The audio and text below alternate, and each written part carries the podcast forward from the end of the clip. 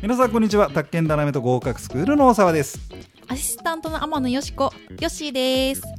この番組は、宅建ダイナマイト合格スクールからの最新情報や、新聞記事でお勉強というテーマで、宅建で勉強した内容と新聞記事などのニュースとを関連つけての愉快なお話をお届けしていきます。ははいい。じゃあ、校長、今回のニュースは、そうね、はいえっ、と今回はあのーまあ最新ニュースか新聞記事かいろいろ考えましたけど、はい、ニュースの方ではい、行ってみたいと思いまして、はい。えー、ヨッシーが好きそうなネタですボおロボロいマンションボロいマンション好きじゃない し、いヨッシーが好きそうなボロやいマン新ション築マンションが好きですあ。そうですか、はいあヨッシーなんかほらあの小汚い部屋好きじゃんいやいやいやいやいや、どういう情報ですか、それ。どっからの情報ですか。可愛い顔してこう汚いね汚くないじゃあぜぜ実は全然汚くない全然汚いんだけど、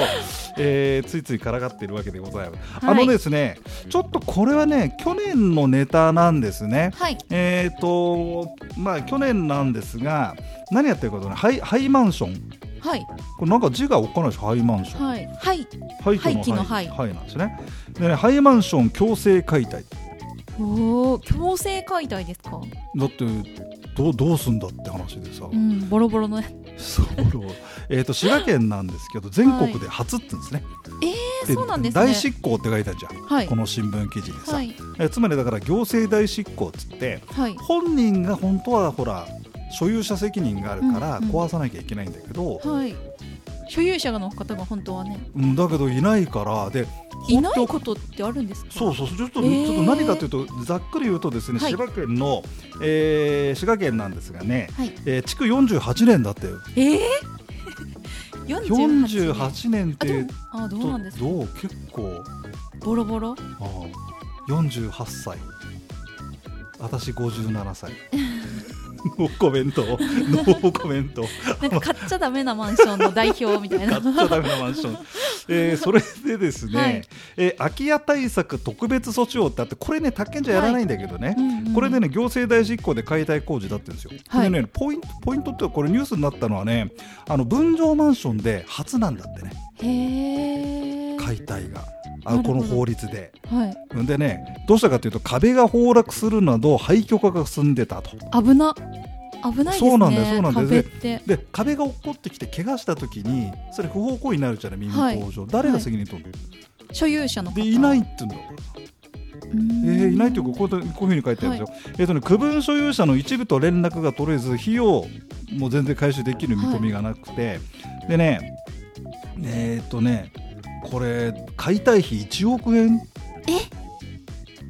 高い。でもそれぐらいするんじゃないかえーえそれで。でですねどうなったかっていうと1972年建築の3階建てではい。 9部屋だったんだよねうんうん。でまあまあ、まあ、こじ50んまりしうんた。まあ、50年前あのね50年前でしょ大体、でやっぱね僕のこ俺の子供の頃なんかでもちっちゃいマンションあったもんねはい。 何十年前。 50年前ですよ ううるせえなあそれでですね住人は十数年前にいなくなりました、はい。で分譲マンションだからほら区分所有法でさ管理組合ってやったじゃん、ありますね。ありますよね。でじゃあそのその要は住民がいないんだから管理組合がないじゃない。はい。え、九部屋一つも住民がいないんですからしいんだよねその辺がねちょっと書いてないけどね。へーはい。それでね修繕費用あ修繕積立金当然ゼロ、ああですよね。うんいないから。いないで連絡か取れないし。そうでさっきも言った通り壁や階段が崩れる老朽化する非常に危ない怖すぎる。でさらにこれねあの周辺に迷惑を及ぼすこの法律ね空き家対策特別措置法ってあるんだけども、はい。それでねあの特定空き家ってこう指定できるんですね、へえ。なるほど。うんまあ後でネッ特定トされでちゃう。そうそう特定空き家という名称で要はねあの非常に危ない放っておくとえ、だって階段落ちてくるとか危なすぎますよね。階段が崩れるからね怖すぎる。そこの横歩くのがなんかそうだね酔っ払って階段から落ちるじゃないです からね階段が落ちてくる。階段が落ちてくるんですよ大変なもんだこれはなえーでね19年6月までに区分所有者に解体命令を出したんだけど、はいっていうんだってうんうんうんでもねどうもね実施されなかったみたいだねなるほあどー。それでこれ、ま、分譲マンションじゃないですかはい。だからさあのーこれ解体ってどうするかって話なんだけど、うんよく間違えちゃうのがさ建て替えなんだよねああんなほら5分の4ってあったはいじゃん、ありましたあったよねはいあれあれは5分の4で建て替えなんだよねはいでこれは単に建て替えるじゃなくて単に解体だから民法になっちゃうんじゃない あーなるほど、ややだよねなんかややこしそうややこしくてだから全員の合意が必要だよで民す法よ上ねだですてよね民民法でやるってなっちゃうここら辺が面倒くさいんだよねそれで 結局4部屋の区分所有者に署名送ったんだけど、だはい反応がないってだからもうバックれちゃったんじゃないいえでもそれってバックれるもんなんですか、やバックれるなんかその登記されてる住所とかに行ったりしないんですか言ねったんだよいやもうと当然やったと思うよこれ書いてないけどあーなるほうん、なんかねまず登記簿上の住所あんじゃん行ったってどうせ、知りませんとかさ50年前じゃんこれ地区が、はいで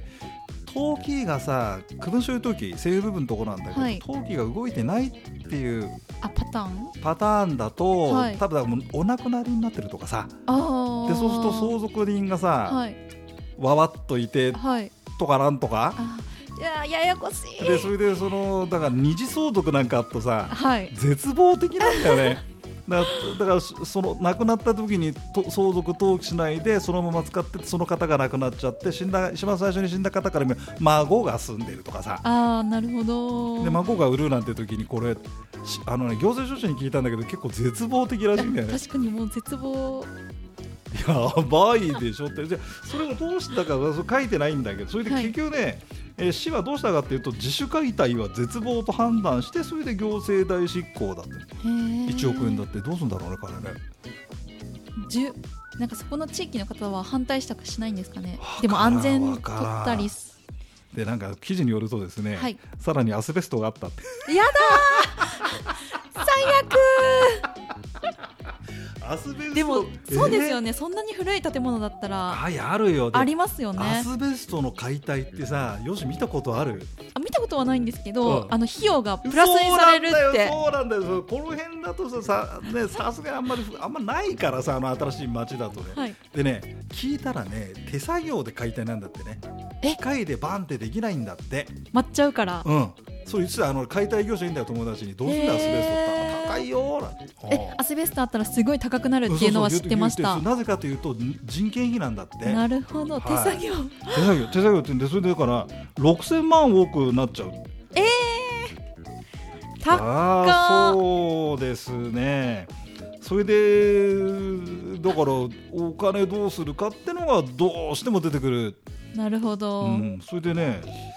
これねしゅ区分所有者の人がなんかねあの費用は分割でも払うみたいなこと言ってんだけどお年寄りうんがそういうの言ってるらしいよ、はいで他の所有者は分からんということでわからんで結局そうするとそのお金は市が債権者になりますかはい、ら、ね、行政代執行ですから、ほらでそうすると差し押さえだっうん、てかで何を差し押さえるのっていうあ思いました何を差し押さえるんですかってはいという大変な事態になってるという